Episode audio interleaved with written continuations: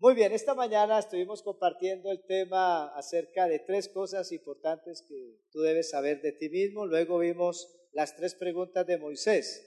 Ahora, como tengo más tiempo, voy a hablarle de cinco cosas. Entonces, vamos a hablar eh, las cinco preguntas de la gracia. Ese es el tema de esta mañana. Cuando Dios, a través de Pablo, o a Dios le dijo a Pablo, bástate mi gracia, ¿qué le quiso decir con eso? Si uno le pregunta hoy a la gente, ¿qué necesita usted? Dirá dinero. Otro dirá, necesito un carro. Bueno, lo que sea. Otro dirá, necesito una esposa, un esposo. Pero Dios le dice a Pablo, bástate mi gracia. ¿Cuántos lo han leído? ¿Qué significa eso? O sea, si me solo me basta con la gracia de Dios, ¿qué significa en realidad que me baste solo la gracia? Entonces, el apóstol Pablo trata de explicarnos la gracia de Dios. Recuerden que somos salvos por gracia y todo lo que podemos tener lo recibimos por gracia.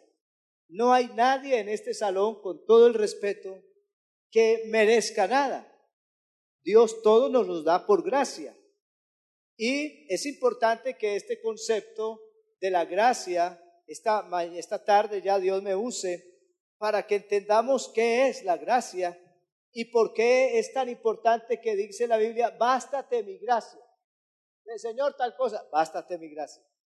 Señor, Señor, usted está charlando, no, bástate mi gracia. Bueno, ¿qué significa eso ya en lo, en lo real de la vida, en lo aplicable a la vida? Vamos a estar en Romanos capítulo 8 a partir del verso 31. No se pierdan de ahí porque ahí están las cinco preguntas. Pablo a través de estas preguntas quiere enseñarnos por qué nos basta la gracia de Dios. A las personas nuevas que vinieron, muchos dicen, no, yo necesito otras cosas. Muchos ven estas cosas espirituales, estos asuntos espirituales como sin importancia. No, yo lo único que necesito es dinero, necesito es esto, aquello, lo otro. Pero cuando vamos a la Biblia, resulta que Dios nos dice, bástate mi gracia. Entonces, vamos a ver en cinco preguntas cómo puedo aplicar la gracia a mi diario vivir, a, mi vida cotidiana. Y dice Pablo, la primera pregunta, repitan conmigo, ¿qué pues diremos a esto? Repitan conmigo, si Dios es por nosotros, ¿cuál es la pregunta? ¿Quién contra nosotros? La primera. Luego dice el verso 32, el que no escatimonia a su propio Hijo, sino que lo entregó por todos nosotros. La segunda pregunta es, ¿cómo no nos dará también con el qué? Todas las cosas. Segunda. Luego dice el verso 33. ¿Quién acusará a los escogidos de Dios? Dios es el que justifica. Y verso 34, la cuarta pregunta, ¿quién es el que condenará? Y dice, Cristo es el que murió, más aún también el que resucitó, el que además está a la diestra de Dios, y si con eso no les basta, el que también intercede por nosotros. Y la última, ¿quién nos separará del amor de Cristo? Amén, del amor de Dios. Ahí hay cinco preguntas, y en esas cinco preguntas el apóstol Pablo procura darnos a conocer por qué nos debe solo bastar la gracia. Amén. ¿Están listos? Esta es una hora y más si almorzaron le va a dar sueño. Procuraré no hacerlos dormir. Se cuenta que una vez un pastor estaba predicando muy largo, muy largo, y habían dos ancianitos en la, allá en la primera banca, y el ancianito se durmió así contra la esposa, la ancianita. Y el pastor se enojó, hermana, despiértelo, que hay respeto. Y ella le dijo, pastor, despiértelo usted que lo hizo dormir. Amén. Entonces, procuro no hacerlo dormir. Amén. Lo primero que Pablo dice es, para darnos a conocer la gracia, si Dios es por nosotros, ¿quién contra nosotros? Escriban, gracia es protección. El que tiene la gracia de Dios, tiene la protección de Dios. Por eso es que nos basta la gracia. Muchas personas no han entendido bien este concepto de lo que es la protección divina. Y tienen temor frente a muchos aspectos o cosas de la vida. Y el temor, como cantábamos ahora en la canción, Dios no quiere que sus hijos teman nada, porque si Él es por nosotros, ¿quién contra nosotros? No debemos tenerle temor a nada en la vida. El apóstol nos dice, y esa pregunta es suficiente, si Dios, imagínense quién es Dios, hablábamos en la, en la mediodía a las once, que Dios es el Dios de Abraham, el Dios de Isaac, el Dios de Jacob. ¿Recuerdan los que estuvieron por ahí? Pues, ese concepto, si Dios es por nosotros, ¿quién contra nosotros? Quiere decir que hay protección de Dios para mí. Dios nos protege, Dios nos cuida. No hay nada que pueda hacernos daño. Muchos temen, aún después de ser creyentes y bautizados, temen a la brujería, temen a la hechicería, temen al espiritismo, temen al futuro, temen a muchas cosas. Pero si Dios es por nosotros, ¿quién contra nosotros? Eso tenemos que vivirlo, experimentarlo en nuestra vida. Cuando yo era niño, vivía en una ciudad en Colombia y para ir a estudiar teníamos que pasar por la carrilera del tren y precisamente éramos muy niños. No digo pequeños porque todavía sigo siendo pequeño, pero éramos niños. Entonces, pasábamos la carrilera y unos muchachos muy grandes empezaron a hacerse al otro lado de la carrilera. Y teníamos que pasar con el maletincito, pasábamos. Pero estos muchachos comenzaron un día a hacernos daño nos pegaban, nos daban puntapiés, nos quitaban los cuadernos. Y uno pasar por ahí era horrible. No, hay que pasar por ahí. Un tío mío, muy grande él, eh, un día se enteró. ¿Cómo así que los están pegando? Sí, hay unos muchachos allá y nos dan patadas. Yo voy a ir con ustedes a ver si son capaces de hacerlo. Ese tío mío era más peligroso que un alacrán con alas y era así peleador y grande y, era más grande que ellos. Entonces, cuando mi tío comenzó a ir con nosotros, usted se imagina el cambio de nosotros. Pasábamos todos y le decíamos, venga pues, pégueme, venga, pégueme. Y ellos apenas nos miraban así, hágale pues. Y, no, y éramos tan tremendos, nos sentíamos tan respaldados por mi tío, que nos le poníamos así cerquita, venga pues, pégueme, pégueme. Y ellos se quedaban ahí. Y resulta que mi tío nos llevaba, pero el problema era que nos dejaba allá. Y para devolvernos, ay, otra vez. Y yo que le dije que venga, pégueme. Yo, ay, no, que no me pegue. Nos sentíamos respaldados porque iba alguien mayor que nosotros. No sé si lo entiendas, pero el punto es este.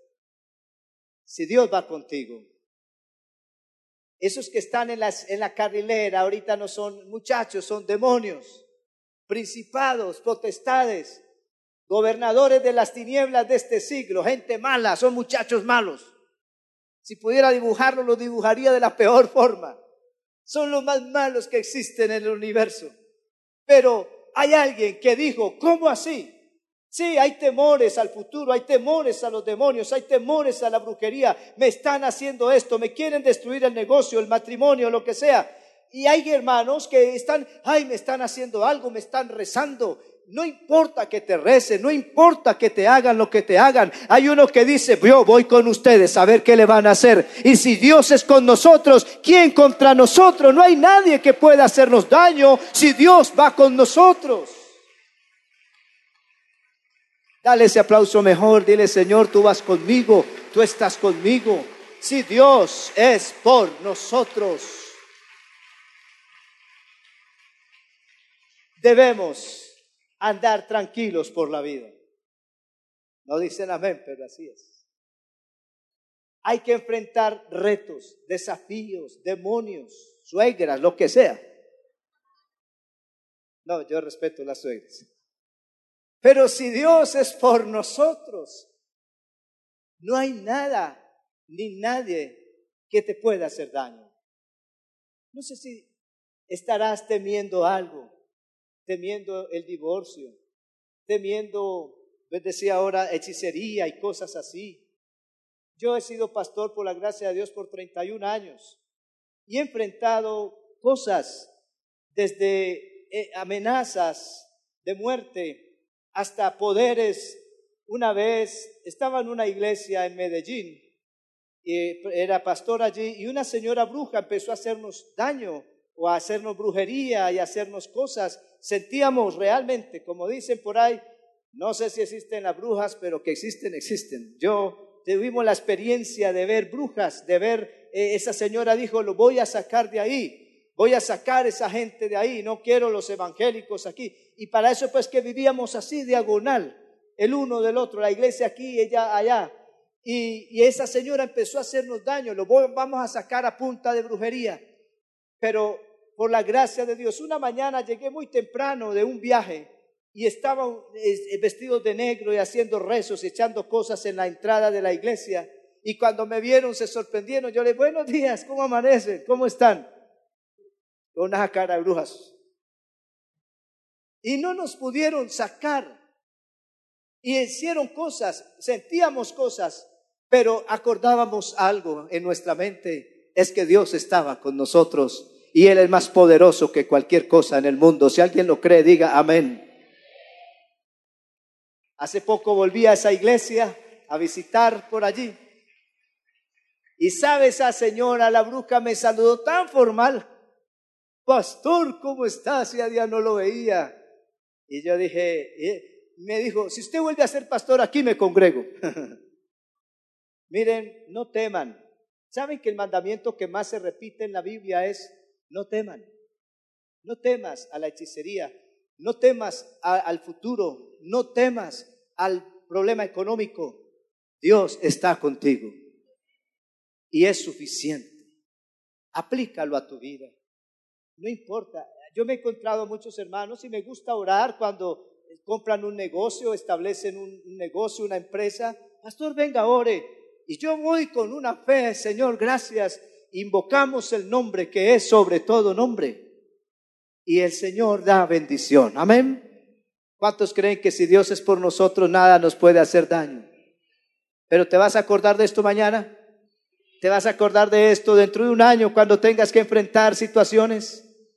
Acuérdate que gracia es protección. Segundo, dice, si Dios es por nosotros, dice, si Dios no escatimonia a su propio Hijo, escatimar es negar. Si Él no negó a su propio Hijo, ¿cómo no nos dará también con Él todas las cosas? Todas las cosas. Repitan conmigo, todas las cosas. Coloquen ahí, gracia es provisión. Él nos da todas las cosas. Nosotros como hijos de Dios, y ahorita lo hablaba el pastor Ernesto, tenemos derecho de recibir todas las cosas de Dios. Uno de los versículos más extraordinarios de la Biblia en cuanto a esto es cuando el hijo, el padre del hijo pródigo le dijo al hermano mayor, mi hijo, lo mío es tuyo, todo lo mío es tuyo.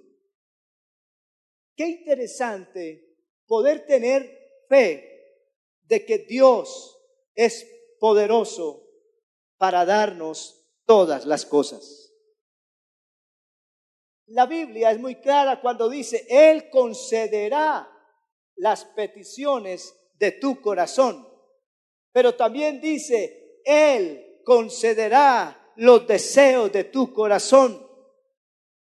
¿Cuántos aquí somos padres? Levanten la mano. Mire, yo siempre doy este ejemplo porque parece ser que muchos no creemos esto. A veces la conciencia nos acusa, dice, ah, yo, yo pequé, yo hice una mala acción, una mala palabra, por eso Dios me va a castigar y Dios no me va a dar lo que le pido. Y vivimos como atormentados de que Dios no me va a dar porque yo no me lo merezco. Le voy a decir con todo respeto, nadie merece nada. Dios no lo da porque Él es bueno. Mire, yo tengo tres hijos eh, y yo algo que he aprendido es que uno ama mucho a sus hijos. Y si tiene nietos, peor. Ahora tengo una victoria. Ay, esa niña me cambió la vida. Le voy a contar algo así para que se rían. Estos días eh, fui a lavarme los dientes Entonces, en mi habitación tenemos el cepillo de los dientes de Amparito y el cepillo mío. Pero cuando miré bien, había un cepillo chiquito. Y era el cepillo de Victoria. Ella se siente tan dueña de la casa que fue, como ellos viven aparte de nosotros, ellos van los domingos a estar en la iglesia y llega la Victoriacita y entonces pone su cepillito ahí. Y yo le, oye, Victoria, y digo, abuelita, papito y Victoria. y ella, ese cepillo lo puso, para mí casi que me pongo a llorar. Es ver ese cepillito chiquito ahí y ella se siente dueña de la casa. ¿Qué quiero decirte con esto? El punto es el siguiente. Si los hijos tienen derecho a todo nuestro, Dios también quiere que tú te sientas con el derecho no por lo que tú eres, sino por lo que Él ha hecho por ti, por su gracia, de recibir todas las cosas de Él. Mis hijos, si yo llegara a la casa del pastor Ernesto, sé que él es muy amable, pero a mí me daría pena. No sé cuánto les ha pasado que uno le da pena en la casa ajena. Y uno llega, ¿cierto? Y toca, si no le dicen entre, uno se queda ahí afuera. Si no le dicen siéntese, uno se queda parado a mí me ha tocado, yo soy muy tímido, pero a veces me sirven unas comidas tan buenas, pero yo por pena digo, no, yo no quiero. El hermano, no, no, hermana. Y después digo, ay, me lo hubiera comido, hombre, qué rico. ¿Sí les ha pasado? Porque uno no tiene la confianza. Uno es como alguien que es extraño. Y Pablo dice, usa esa palabra, ustedes ya no son extraños en la casa de Dios. ¿Cuántos dicen amén? Ustedes ya no son extranjeros, ustedes son miembros de la familia de Dios, son hijos de Dios. Pero mis hijos en mi casa, ellos hacen lo que quieren. Y la nieta también. Ellos se tiran a la cama, ellos están conmigo. Como ellos ya crecieron, eh, a veces yo me iba a poner unos zapatos y ¿quién lo tenía? Santiago. A veces había matrimonios, había que ir bien presentado, yo tenía los mejores zapatículos del domingo y me los iba a poner y ya se lo había puesto Santiago. Las corbatas, todo, porque ellos se sentían con la confianza de tener todo lo mío es de ellos. Papá, ya ni me dicen papá, sino pa, ahí me puse la camisa, sí, ya lo noté. Me puse la corbata, todo porque lo mío es de ellos. Amados hermanos, aún, le voy a decir esto, aún a veces ellos me hacen dar impaciencia como todo hijo. Nos hacen enojar. Pero así enojados, yo me siento a comer y ellos también, siéntense a ver, coman a ver. Uno no los deja sin comer. Ellos comen a la mesa. Ellos, yo los quiero mucho. No dejan de ser mis hijos a pesar de que esté enojado con ellos. No dejo de amarlos a pesar de que hayan cometido una falta. No digo esto como una licencia para pecar. Lo que digo es como un ánimo que te quiero dar esta mañana no importa si quizás hemos hecho cosas que no son, hemos pensado cosas que no son, pero tú no tienes lo que Dios te quiere dar porque te lo merezcas, sino porque Él es el mejor Padre que podemos tener y todo lo que es de Dios es mío también. Me pongo su zapato, me pongo su gracia, me pongo su amor, todo lo de Él es mío, su bendición es mía y yo declaro esta mañana que no hay nada que pueda impedir las cosas que Dios nos quiere dar porque Él es el mejor Padre que hay en todo el universo para con todos sus hijos. Amén. Dele un aplauso de adoración a Él esta mañana. Todo de Él. Él te puede dar todas las cosas.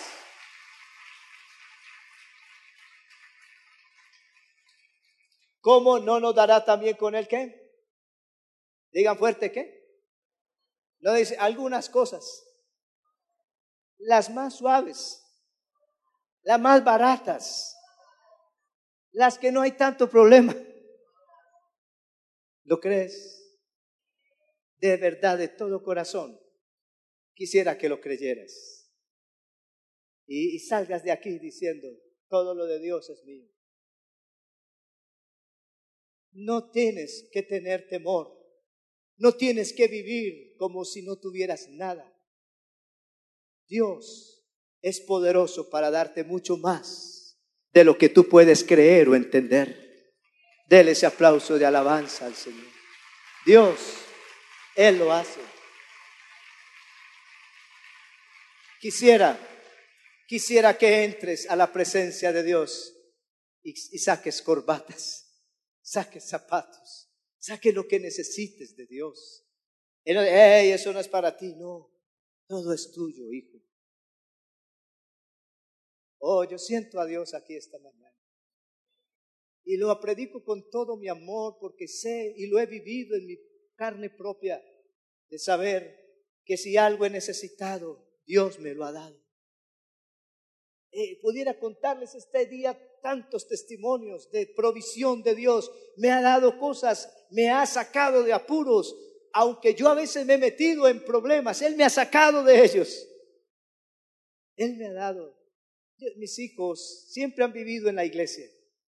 Y entonces en la iglesia, normalmente en las iglesias en Colombia hacíamos empanadas, tamales y cosas para la venta. Y entonces mis hijos, sin yo saber, iban y pedían. Los hijos del pastor, ¿no? Entonces, comían empanada, comían una cosa, tomaban. Y bueno, yo no sabía. Cuando llegaba el domingo, me iban a dar la plata. Entonces me decían, pastor, le vamos a descontar unas cositas. Sí, Santiago se comió esto, Eliseo esto y, San, y Franci lo otro. ¿Quién respondía? Un hijo no tiene preocupación de que cómo me van a pagar la universidad, cómo me van a dar ropa. Él lo que hace es pedir. ¿Sí o no? Uno es el que mata la cabeza, pero ellos no. Hay muchos cristianos preocupados, ansiosos de cómo voy a hacer, cómo voy a pagar, qué voy a hacer, no voy a ser capaz, la universidad de mis hijos, el carro que necesito, el negocio que necesito. No te preocupes, pídeselo a Él y Él te lo dará. Él te lo es, Él te lo va a dar.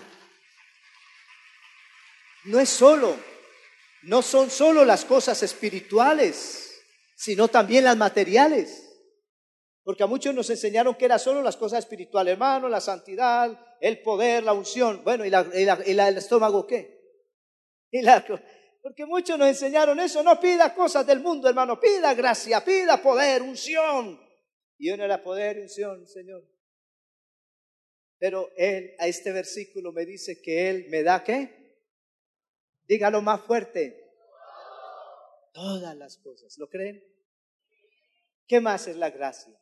De gracia es protección. Segundo, gracia es provisión. Ahora, Pablo dice, gracia es salvación. Y pregunta, ¿quién condenará a los escogidos de Dios? Nadie. ¿Quién te puede condenar a ti? Amén. Nadie te puede condenar. Perdón, gracia es justificación. Coloquen ahí, gracia es justificación. Hay algo que solo Dios puede hacer y es perdonar nuestros pecados. La Biblia dice, ¿quién puede perdonar pecados si no solo Dios? Entonces, qué importante es saber que Dios nos justifica, que Dios nos perdona, no solo nuestros pecados antes del bautismo, sino también después del bautismo. Pregunto con todo respeto, ¿cuántos hemos pecado después de ser bautizados? Ay, gracias a Dios no me dejaron solo. Y lo digo porque la gracia hace que Dios nos justifique. ¿Qué significa justificar? Significa declarar inocente al que es culpable, porque otro toma mi lugar. Mire, hay algo que Satanás hace todos los días, y lo dice Apocalipsis, es acusar a los hermanos delante del trono de Dios. Y uno cuando comete una falta, uno va a orar y a mí lo primero que le viene es la, falta. Ah, yo cómo voy a orar si ya la embarré. Se despierta a las 3 de la mañana, ah, yo la embarré. Porque hay un enemigo que, acusándote, señalándote, hago un paréntesis, nunca acuses a nadie, nunca señales a nadie, porque estás tomando el lugar del acusador, de Satanás. Pero ¿qué pasa? Necesitamos la gracia de Dios. Por eso Pablo dice, bástate mi gracia, le dice Dios a Pablo. Porque si es protección, si es provisión, también es justificación. Dios te perdona. Y el perdón de Dios es absoluto. Cuento esto para que lo puedan entender mejor. Si yo voy por la calle, elevado, y viene el pastor Ernesto con unos libros, unas cosas aquí, y yo, distraído, ¡pum!, lo estrello, él me va a tumbar a mí porque es más grande que yo. Pero suponiendo que yo le tumbo lo que él lleva, ¿verdad? Yo digo, uy, pastor Ernesto, discúlpeme, hermano, venía elevado, no sabía. Oh, tranquilo, hermano Gerley, tranquilo, no se preocupe. Gracias, hermano Ernesto, gracias. Bueno, al otro día me lo encuentro.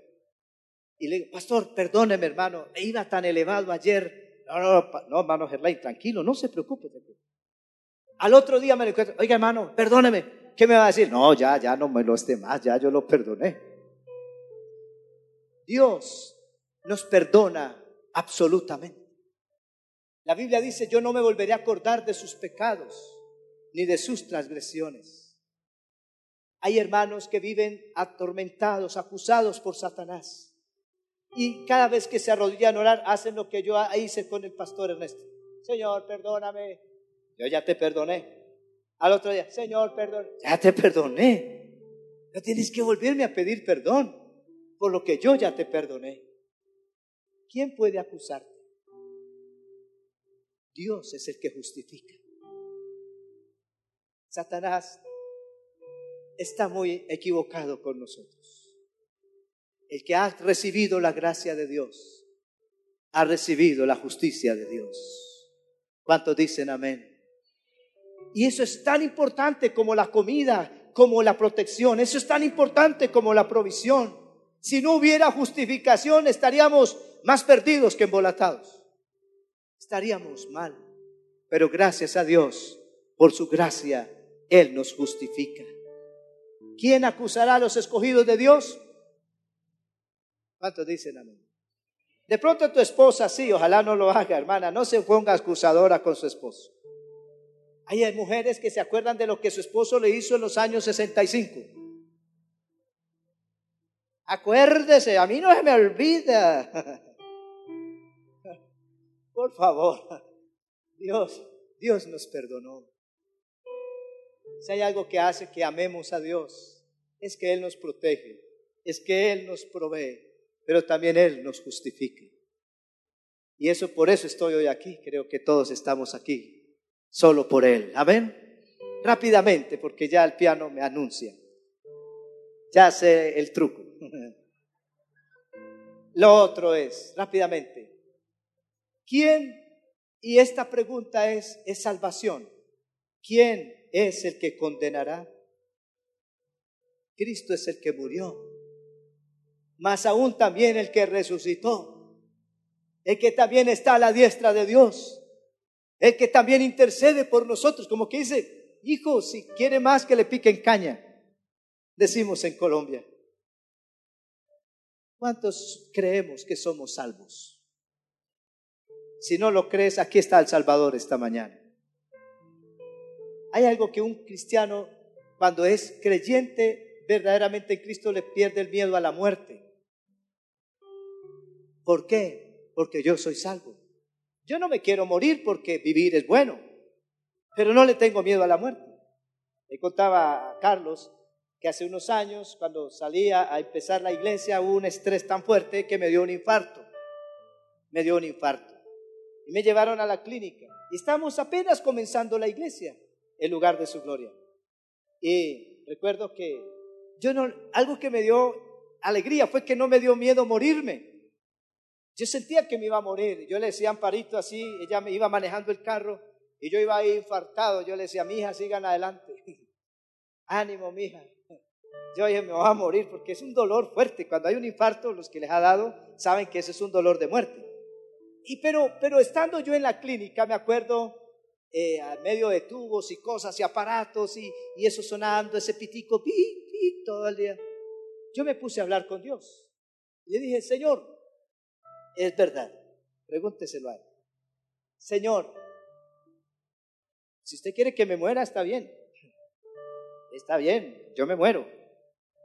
Pero piénselo. piénselo. Porque me pusiste a empezar una iglesia, me salí de donde estaba esa organización tan grande, a empezar, ¿y cómo así que ahora puede me dejar morir? Y creo que lo pensó. Gracia es salvación. Somos verdaderamente salvos.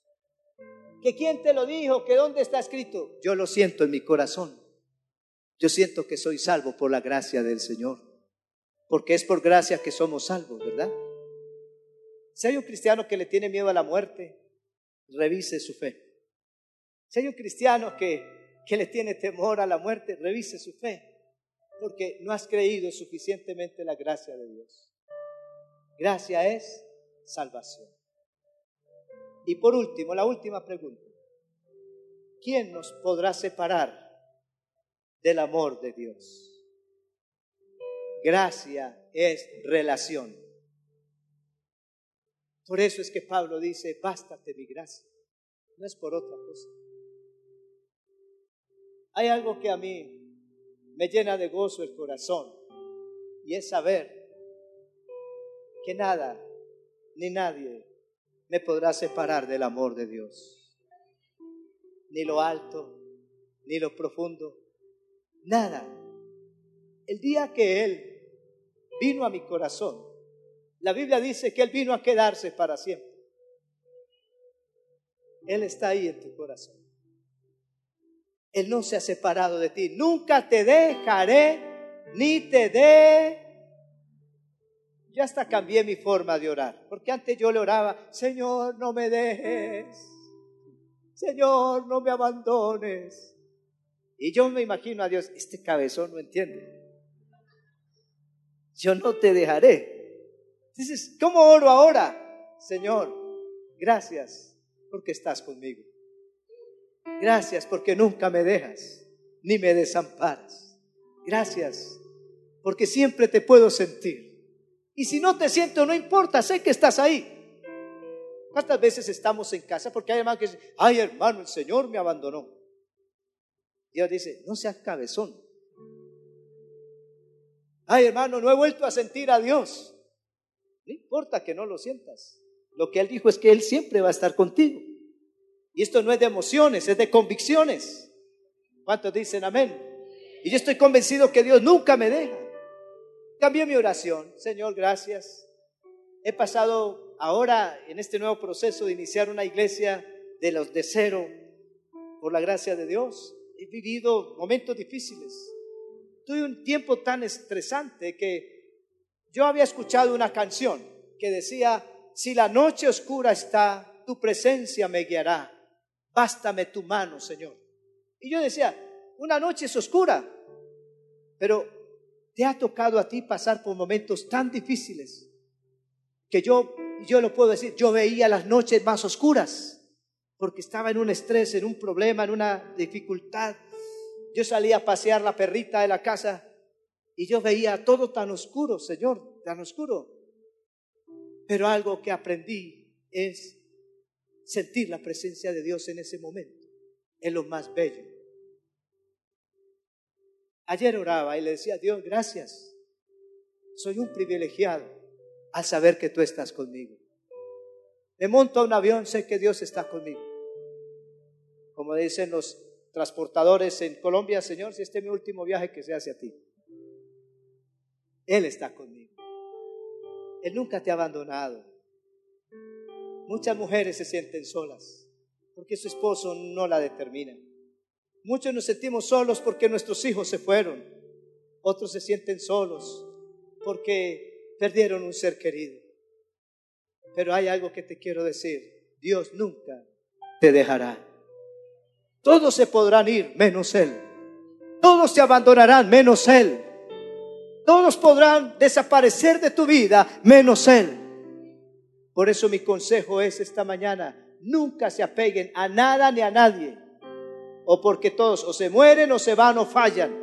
Pero Dios ni se muere, ni se va, ni falla, porque Él es el mismo ayer, hoy y por todos los siglos de los siglos. Amén. Dele un aplauso fuerte a la gloria de Dios esta mañana. Aleluya.